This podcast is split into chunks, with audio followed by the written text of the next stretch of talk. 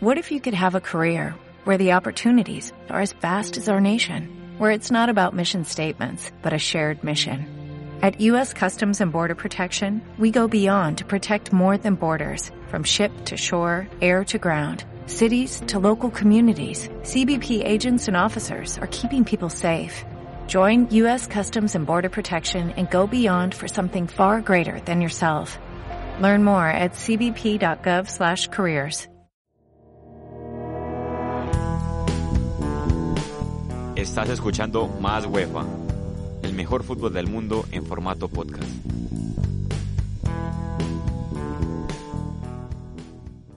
Bienvenidos a un nuevo episodio de Más UEFA. En el día de hoy me encuentro, como no, con Tomás Maya, un amigo infaltable y muy, muy inteligente sobre fútbol. Tomás, ¿qué más? Camilo, un cordial saludo para ti, para todos nuestros oyentes y muy grato de acompañarte una vez más en Más UEFA para que sigamos debatiendo sobre el mejor fútbol del mundo, el fútbol europeo. Hoy la verdad no es tanto debate porque no se jugó la UEFA Champions League, apenas se va a jugar, pero tendremos un tema muy interesante. ¿Qué tema es ese? Camilo, hoy estaremos hablando de aquellos equipos que a nuestra consideración merecían ser campeones de Champions League o incluso algunos que hicieron unas muy buenas presentaciones y se quedaron en la retina del público. Así es, tenemos equipos que puede que no hayan llegado ni a semifinal ni final, como otros que pueden que hayan llegado a la semifinal y otros que estuvieron a un paso o incluso a segundos de ser campeones. ¿Querés que empecemos ya? Por favor, sería todo un honor. Para mí, empezamos en 2006. ¿Qué recordás del 2006? El 2006 aquella competición, la temporada 2005-2006, que venía de una final que para muchos es la mejor final de UEFA Champions League. Que para fue mí la, es la mejor final de la aquella historia. del 3-3 entre Milan y Liverpool en, en, en, Estambul. Y luego en el 2006 sería el campeón el, el Fútbol Club Barcelona, con Ronaldinho y, un, y una serie de figuras a nivel mundial. Pero para muchos, el que merecía ser el campeón era el Arsenal. Y quiero que nos enfoquemos un poquito en este equipo, Camilo. La primera pregunta es, ¿para vos era el favorito el Arsenal o debía ganar la UEFA Champions League? Es que decir que, que era el favorito era muy difícil porque se enfrentaba al Fútbol Club Barcelona. Claro, era un Barcelona que no tenía el reconocimiento que tiene hoy después de la era Guardiola. Sin embargo, tenía jugadores como el mismo Eto'o, como Ronaldinho, que era una figura de, de talla mundial. Entonces, sí era muy probable y estaba muy, de cierta manera, inclinada la balanza a favor del conjunto español, pero el Arsenal hizo una presentación increíble. Antes de que nos enfoquemos un poquito más en este equipo, mencionar al, al Villarreal. De Juan Román Riquelme. Así es, que también eh, dirigido por, por Manuel Pellegrini. Y que termina cayendo a manos de este mismo Arsenal en un partido quizá nefasto para Román, que falla el penal en el último minuto. ¿Crees que el Villarreal hubiera podido ganar la Champions de haber pasado? Pues de cierta forma creo que hubiera tenido más oportunidad que el Arsenal en la medida en que conocía más al Barcelona por ser eh, del mismo país, lógicamente, y lo conoce porque se enfrenta a él en la liga. Entonces, de cierta forma, tenía un conocimiento más sobre el rival. Pero igual, este tipo de partidos creo que en muchas ocasiones esto no influye en, total, en su totalidad. Es verdad. Repasemos un poquito qué figuras tenía este Arsenal. De pronto te acordás de Jens Lehmann. Claro, el portero alemán que fue protagonista en aquella Copa del Mundo en la tanda de penaltis frente a la Argentina de Peckerman, un arquero de mucho recorrido. Sin embargo, no terminó este partido debido a la expulsión y terminó tapando el español Manuel Almunia. Salvó a su equipo, la verdad, porque el gol de Toy iba a ser inminente, ya lo había dejado en el camino. El tiro libre que cometió, que terminó en su expulsión, no fue gol, se podría decir que fue el héroe. Después, le terminó costando al Arsenal jugar con 10 jugadores. Lógicamente, ahora pasemos por la saga central, Camilo. Sol Campbell. El Sol Campbell es uno de los francés. mejores defensas que yo he visto. Que después también tuvo recorrido por el Tottenham y fue un poco criticado por el paso en ambos conjuntos londinenses. Y que supo ser capitán de este Arsenal, además de Henry. Yo creo que lo que más me sorprende aquí es Fábregas, que era muy joven en ese momento y que aún así representaba una de las mejores figuras que tenía en el mediocampo de este Arsenal. Incluso, ya que aludes a lo de la juventud que tenía Fábregas por aquellos días, hace poco, con las actuaciones que ha tenido en su Fati en Champions, recordaban los datos de cuando que Fábregas es uno de los más jóvenes, tanto en actuar en Champions League como en anotar. Y a esa lista se sumaba, por ejemplo, Aaron Ramsey y otra cantidad de jugadores que, pese a su juventud, tuvieron participación en UEFA Champions League y de muy buena manera. Sí, este, la verdad, este nombre, mucha gente no lo recuerda, era un sueco que sabía llegar como interior, que sabía llegar por una banda, por izquierda, por derecha, era Freddy Ljungberg.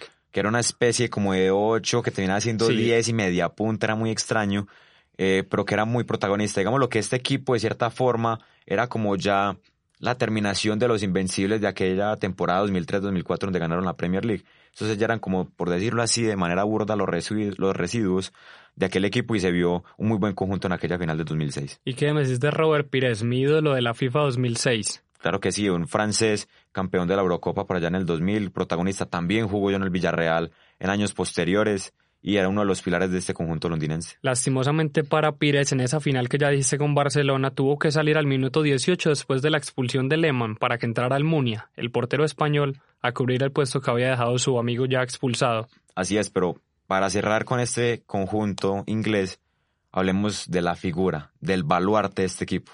Una brutalidad lo de Thierry Henry. No encuentro otra palabra porque sinceramente cuando uno ve los videos, pues se encuentra con que era un jugador que la rompía jugando por izquierda, por derecha, de cabeza, que podía rendir en muchas facetas ofensivas y que además le otorgaba asistencias, goles, que era prácticamente lo mejor de lo mejor que tenía Arsenal y el fútbol europeo en ese momento. Digamos lo que de cierta manera con Thierry hay una particularidad y la quiero recalcar porque hace poco le hicieron una serie de entrevistas y sacaron como un documental acerca de su carrera futbolística y él dice que siempre definía de la misma forma ya era un sello que él tenía, que era definir siempre al segundo palo para que la pelota se cerrara juntas, justo antes de entrar, pero definía siempre como a media altura, casi a ras de, de la gramilla, y eso para cualquier portero es muy complicado.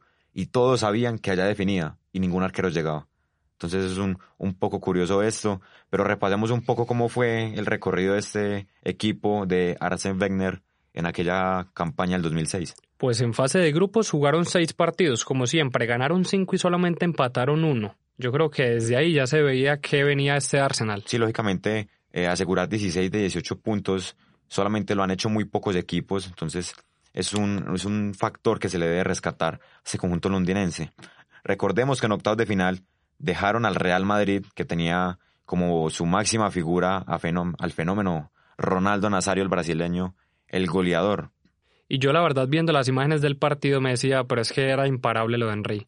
Porque Henry le salía detrás de la espalda de los centrales, detrás de la espalda de los laterales, entonces no pudieron pararlo ni en el Bernabéu ni en Highbury. Entonces es donde uno dice, era un tipo que sinceramente era para mí el mejor jugador europeo del momento. Y si mal no estoy, creo que el central de ese Real Madrid era Fabio Canavaro, quien ganaría el balón de oro en el meses después. En ese mismo año por su por su muy buena presentación, lógicamente, en la Copa del Mundo, donde alzaron dicho trofeo.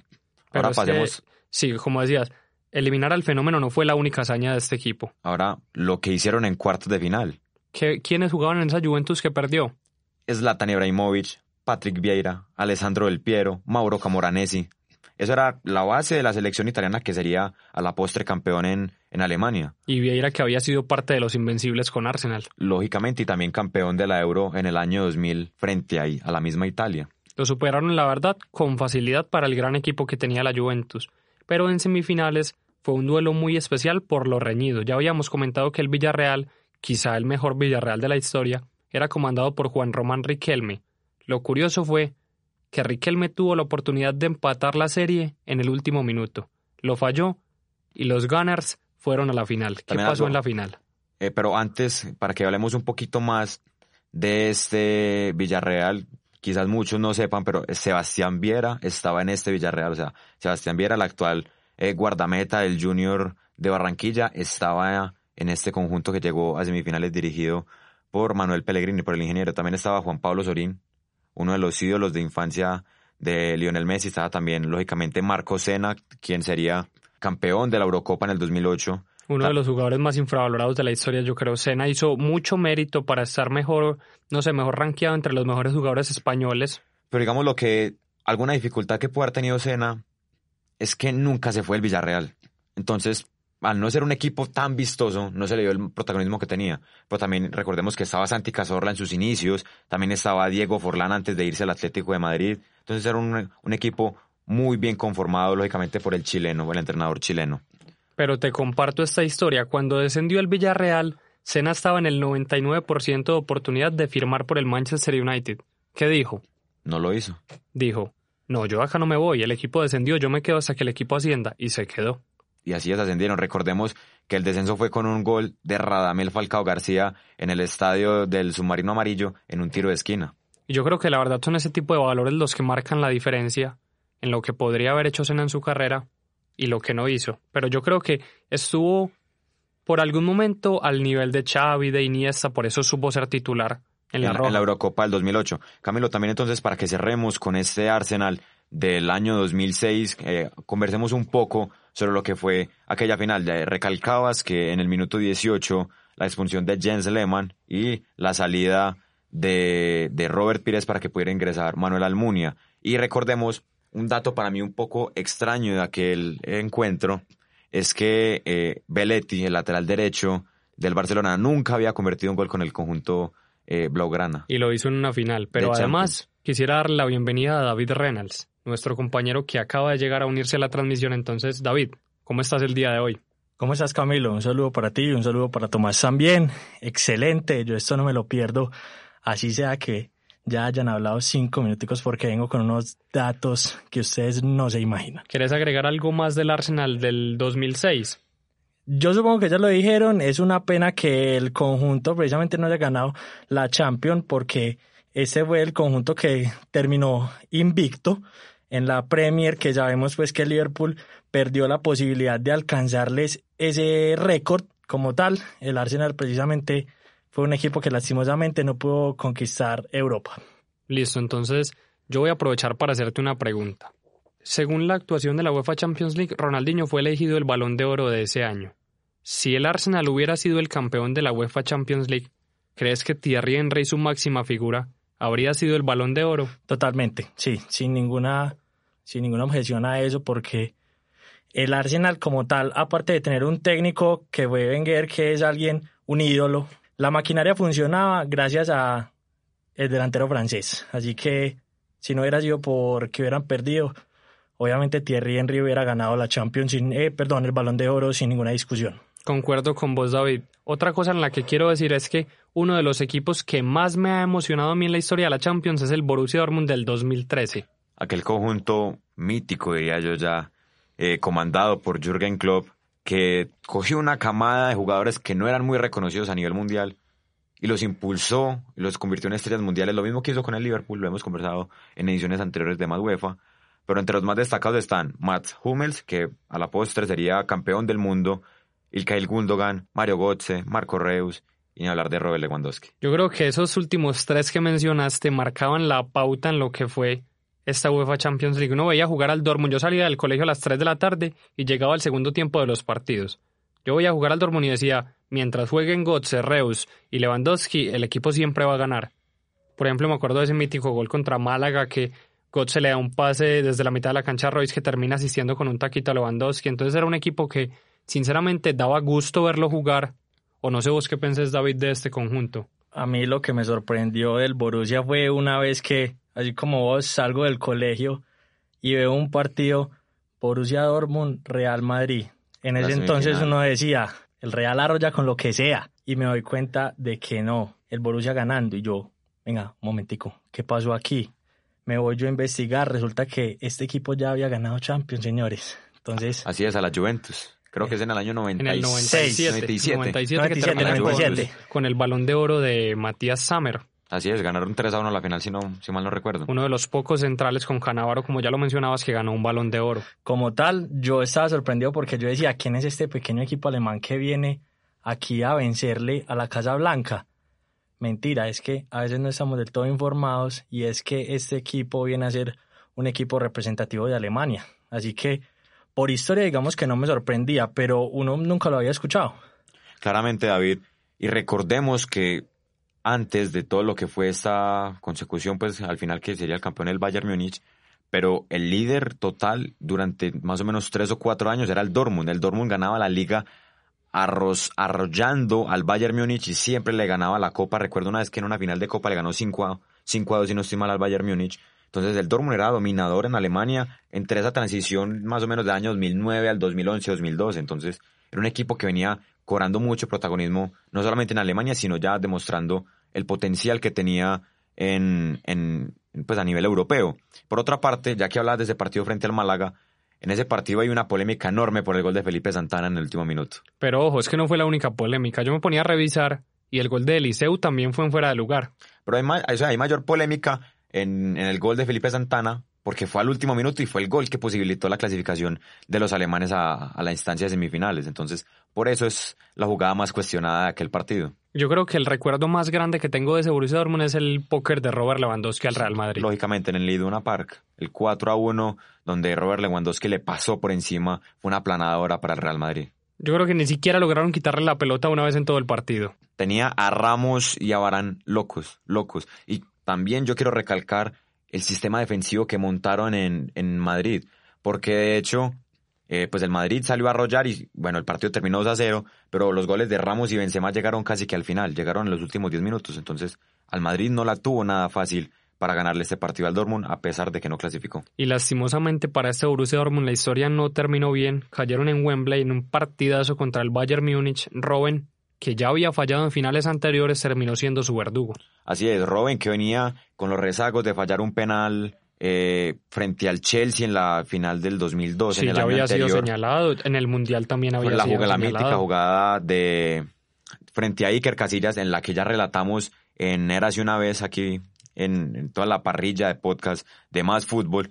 Y también en una final de Copa, una jugada muy particular, que bueno, una foto que circuló por redes sociales, donde Subotic le celebraba en la cara a Robin y luego se veía a Robin celebrando y a, Subo- a Subotic en el piso. Entonces, un central Las hoy dos que- caras de la moneda. Exacto, las dos caras que nos ofrece el fútbol, de que esa, aquella frase que se ha tomado ya como cliché, de que el fútbol da, da revancha, y es cierto. Totalmente Repasemos un poco rápido lo que fue el Atlético de Madrid 2014. ¿Tienen algún recuerdo de este Atlético de Madrid?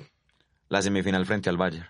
Ah, no, esa fue la del 2016, esa fue frente al Chelsea, perdón, donde Diego Costa le convirtió al Real Madrid, al, al Atlético de Madrid, perdón. Y yo creo que el mayor recuerdo es el gol al 93. A pesar de que perjudicó al Atlético, el recuerdo de esa Champions para mí es el, es el, gol, de, Sergio Ramos al Ramos. 93 y lógicamente los 17 goles de Cristiano Ronaldo en aquella competición. Pero enfoquémonos un poco más en este Atlético, Camilo. ¿Qué jugadores destacaban? Diego Godín, que para mí Diego Godín era un fortín de cabeza, Además hizo el gol en la final, como con el hombro, con la espalda. que termina siendo un poco error de casillas. Sí, no, total, es un error total, pero Godín sí es ese jugador que ataca la pelota como sea. Recordemos que en el Mundial de ese mismo año, para clasificar a octavos frente a Italia, hizo el gol con la espalda. y que también en la en un partido contra la Juventus de Cristiano en el 2018-2019 el gol que le hace Godín a la Juventus eh, como ellos locales también fue un gol que ni siquiera así, fue así como muy técnico sino que él simplemente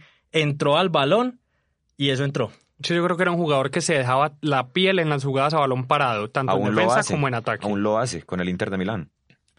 que otros jugadores me parece a mí que eran muy importantes y muy poco valorados, la dupla Gaby y Thiago.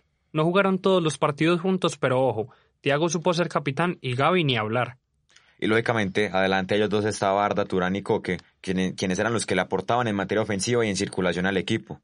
Y ni hablar de Diego Costa, que fue, digámoslo, el elemento que le hizo falta a este Atlético para ganar esa Champions porque no, no pudo jugar la final. Nada más estuvo 7, 8 minutos y tuvo que ser sustituido debido a una lesión. La pregunta que le hago a David es otra vez si cree que con Falcao en vez de Diego Costa hubieran ganado la final. Yo te iba a hacer una aclaración, yo te iba a hacer un comentario, perdón, sobre eso, y es que el Atlético siempre ha sido un equipo destacado por sacar delanteros centros eh, formidables. Diego Forlán, Sergio Agüero cuando tuvo su pase, eh, si no estoy mal, eh, Jackson Martínez creo que también, no, pero él no Sí, le fue estuvo, bien, sí, pero, él no yo le creo fue hace- bien. antes fue su declive en Europa después de que llegó el. Porto. Eh, lo que es precisamente Falcao y lo que es también este Diego Costa, que hubiera estado El niño Falcao, Torres, ni hablar del niño sí. Torres. que hubiera estado Falcao en lugar de Diego Costa y hubieran ganado la Champions. Eh, como iba su registro, sí. Para mí eso fue de lo que más me dolió de la carrera de Falcao, que siempre en su mejor momento no fue un referente de la UEFA Champions League. Lo fue de otros campeonatos, pero no de la Champions. Ese fue el problema, lógicamente, Camilo. Como lo recalcas, pero a él en el Atlético nunca le ofrecieron. Y ya para que cerremos este equipo, para mí el factor clave de este Atlético de Madrid era su técnico, el Cholo Simeone. Que ahí sí se veía la mano del cholismo, que ahora parece un poco ausente, pero igual, pues Sí, se ha ido degradando, pero era el baluarte de este conjunto. Digamos que ya es mucho tiempo lo que lleva el Cholo en el equipo, entonces eh, ya se ve algo como normal. Exacto, entonces pasamos al próximo conjunto, Camilo. un equipazo. La verdad, un equipazo que nutrió el fútbol europeo en este momento, que era el Mónaco del 2017. Pues lógicamente Camilo tenía figuras como Radamel Falcao García, que era el capitán de ese equipo, Kylian Mbappé, Benjamin Mendy, Tomás Lemar, Bernardo Silva, Fabiño, Akayoko, Subasic. Entonces era un conjunto plagado de figuras emergentes, pero que hoy en día son protagonistas y líderes del fútbol mundial. Yo recuerdo mucho sobre todo la actuación de Falcao y de Bernardo Silva frente al Manchester City. A Bernardo no le quitaban la pelota y a Falcao no le paraban una, nada más le pararon un penalti. Ay, y Falcao en ese partido que mandó a pasear a Laporte y después se la pica a Willy Caballero, un gol muy recordado. Impresionante ese golazo. Una de las mejores series, como no, de la UEFA Champions League. Quedó 6 a 6 el global. 5 a 3 en el Etihad, 3 a 1 en Mónaco. A favor, lógicamente, siempre los locales. Un partido que recuerdo yo mucho es el, la, los cuartos de final frente al Dortmund, donde hubo ese incidente con el bus del, del Dortmund que lesionaron a, a Marc Bartra, que venía del Barcelona, y que ese día Kylian Mbappé demostró al mundo lo que era capaz. Marcó un doblete, pero dos tantos desde afuera del área, donde perfectamente pudo encarar al portero, pero no prefirió siempre rematar de afuera y la clavó ambos al ángulo. Yo creo que incluso la metía hasta sin querer. En ese momento el mundo supo quién era Kylian Mbappé. ya hoy, pues, yo creo que los comentarios sobran, exacto. Total. ¿Tenés algo que agregar? Sí, iba a hablar de aquella, digámoslo, fatídica semifinal que la Juve le pasó por encima a un equipo plagado también de figuras que a la postre no pudo ser campeón. Sí, yo creo que fue un triste final para un equipo tan bueno que había competido de gran manera perder 4-1 en el global. Digamos que de todas formas eh, la Juve era un eh, equipo que se demostró su jerarquía en ese año y tenía la intención de ganar Champions y que aunque el Mónaco tenía varias estrellas no estaban tan consolidadas como para ganarle a lo que era la Juventus en ese tiempo, lo que era para ganarle a la Juventus de ese año. Otro jugador, Camilo, que quizás nos falte añadir a esa lista era Sidibe, el lateral por derecha. Sidibe, que lastimosamente no se quedó en lo que todo el mundo esperaba que iba a ser el lateral francés derecho del cual se iba a hablar en estos años. Exacto, y ya el del que se habla es de Benjamin Pavard. Así es, pero ojo, que nos está faltando para cerrar uno de los equipos más buenos que he visto sin presión en los últimos años, que era el Ajax. El Ajax del 2019 era una banda. No, lógicamente. Y otro equipo que, digámoslo, tiene la misma característica del Mónaco, que aportó figuras mundiales a muchos equipos, ni hablar de Matías de Like y Frankie de Jong, pero que en este juego del mercado y de que los equipos grandes se quieren nutrir de figuras emergentes, le sucedió lo, mismo del Mónaco. Pues se ha visto debilitado a raíz de, de la compra y de la pérdida de sus jugadores. Ahora, pues, ni hablar de que Jack se va al Chelsea en la próxima temporada. Pero yo quiero que David nos diga qué figuras tenía ese Ajax. Pues aparte de las que ya menciona Tomás, eh, de Light eh, y aparte de Young también, eh, no hay que olvidarse de Tadic, Van de Beek, Onana, que hicieron una gran Champions precisamente. El mismo David Neres, que fue titular con Brasil en la Copa América del, del, 2019. Pero ojo acá, un dato importante es que hace pocos días se cumplieron, se cumplió un año de una de las mejores actuaciones individuales en la historia de la Champions, Dusan Tadic versus Real Madrid. Fue un monólogo ese día el conjunto holandés en el Bernabéu, pero yo creo que también si vamos a hablar de este Ajax, tenemos que hablar del Tottenham. Del Tottenham del 2019, que fue el conjunto que eliminó a, los holandeses. ¿Pero crees que hubiera merecido estar en la final por encima del Ajax? No, no, no, no, no. Para mí el Ajax, para mí la final perfecta hubiese sido ese Liverpool-Ajax, por el juego que presentaban ambos equipos. Sin embargo, ya para darle la, la palabra a David, pues el Tottenham tuvo total merecimiento al remontar un partido como lo hizo y con una figura como Lucas Moura. Yo difiero un poquito en cuanto a que hubiera sido una final soñada. Está muy bien que hubiera sido sorpresa contra alguien que ya se sabía que iba a llegar a la final, pero eh, un factor importante del por qué el Ajax perdió 3 a 3 con esos goles de visitante de Lucas Moura fue la jerarquía. Bien lo dijeron los jóvenes del Ajax, perdimos porque nos asustamos. Nos hicieron el primer gol, el segundo no sabemos cómo entró y al tercero estábamos rezando para que el árbitro, mejor dicho, pitara. ¿Qué tal un equipo como el Liverpool que tiene mucha más clase, que viene siendo mucho más consolidado que el Tottenham? hubiera jugado con ellos la final la verdad hubiera esperado un resultado mucho más desastroso. Yo la verdad no, pero quiero que cerremos el programa respondiendo la siguiente pregunta. Si tuvieran que quedarse con alguno de estos equipos como el mejor que los otros, ¿con cuál se quedarían? Es una pregunta muy difícil. Yo, me, quedaría con, yo me quedaría con el Dortmund. Yo me quedaría con el Dortmund. Yo me quedaría con el Arsenal. Sin embargo, Camilo, quiero añadir eh, dos equipos que a mi juicio también me gustaron mucho. Uno es el Wolfsburg del año 2015-2016, de aquella temporada que el Real Madrid fue campeón de, derrotando una vez más al, Atlético de Madrid por penales, porque siento que fue un conjunto que mostró un muy buen juego, que tenía jugadores como Diego Benaglio, como el mismo Kevin De Bruyne, eh, entre sus filas estaba Naldo, el central, el mismo Julian Draxler, que a la postre se iría eh, al PSG, estaba André, André Churle, entonces era un equipo muy bien consolidado y que por poco elimina al Real Madrid. De no ser por Cristiano Ronaldo, el hack-trick que marcó en el Bernabéu, el equipo alemán hubiera jugado las semifinales de aquella competición. También quiero agregar precisamente un equipo que a mi parecer eh, da su recorrido, ha sido un equipo que también se mereció haber ganado la Champions en ese entonces, eh, que es la Juventus 2002-2003. Ya sabemos que la Juventus tiene una Champions porque la otra es Liga de Campeones, pero dado un poquito de datos, lo que fue la ida de la Juventus a la final, octavos contra el Barcelona, nada más y nada menos de Bangal. ¿Quiénes estaban ahí? Xavi, Iniesta que está en la filial, Puyol, Riquelme, el mismo Luis Enríquez. Después en la semifinal contra otro español, el Real Madrid, nada más y nada menos de Ronaldo Nazario, dirigido por Vicente del Bosque, Casillas, Zidane, los Galácticos, mejor dicho. Es impresionante cómo esta Juventus pasa por todo eso y que a la final va a caer con el Milan en un 3 a 2, en unos penales y que les tengo un dato bacancito ahí que me lo pillé. David Trezeguet fue la persona que falló el primer penal en la serie y en el 2006 fue Trezeguet el que falló el penal contra Francia para que Italia ganara la Copa del Mundo. No se le daba a Trezeguet. Pero ya fue campeón del mundo y campeón. Recordemos también, a favor de Trezeguet, que él fue quien convirtió los goles en la Eurocopa del 2000, en la final frente a Italia.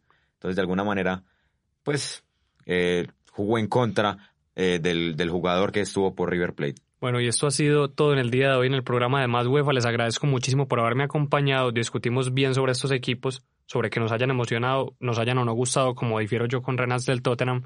Espero que nos sigan en arroba másfutbol.med en Instagram y gracias por habernos escuchado.